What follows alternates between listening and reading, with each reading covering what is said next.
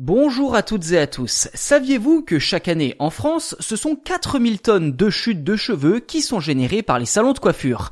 À moins de tous se laisser pousser la tignasse, il semble assez compliqué de réduire cette quantité de déchets. Du coup, de plus en plus d'entreprises se sont lancées dans le recyclage de cheveux comme Capilum, une start-up clermontoise utilisant les cheveux pour en faire des soins de la peau, des dépolluants et même des fertilisants. Objectif, récolter les cheveux auprès des coiffeurs pour en extraire la kératine et ainsi contribuer à la recherche médicale. Et oui, la kératine est notamment utile pour les soins de la peau, en particulier chez les grands brûlés. Ceci dit, les cheveux possèdent aussi d'autres vertus, notamment des propriétés lipophiles. En clair, un cheveu est capable d'absorber naturellement jusqu'à 8 fois son poids en hydrocarbures.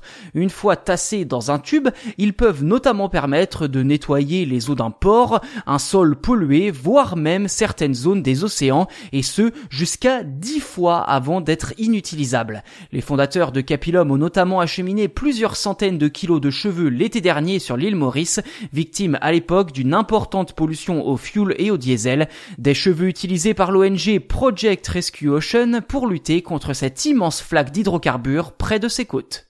Troisième et dernière utilisation possible, en faire des engrais puisque les cheveux libèrent de l'azote et du soufre en se décomposant, ce qui favorise la croissance des plantes. D'après la start-up, les cheveux pourraient aussi servir de répulsif naturel et protéger les champs contre les nuisibles. Autant d'alternatives que l'entreprise entend bien développer et pourquoi pas généraliser dans les années à venir. Voilà pour cet épisode consacré à Capilum. N'hésitez pas à nous dire ce que vous en pensez en commentaire et si les cheveux peuvent sauver l'humanité, qui sait. En tout cas, n'hésitez pas non plus à vous abonner au podcast sur votre plateforme d'écoute préférée. Ainsi, vous serez les premiers informés lors de la sortie d'un futur numéro.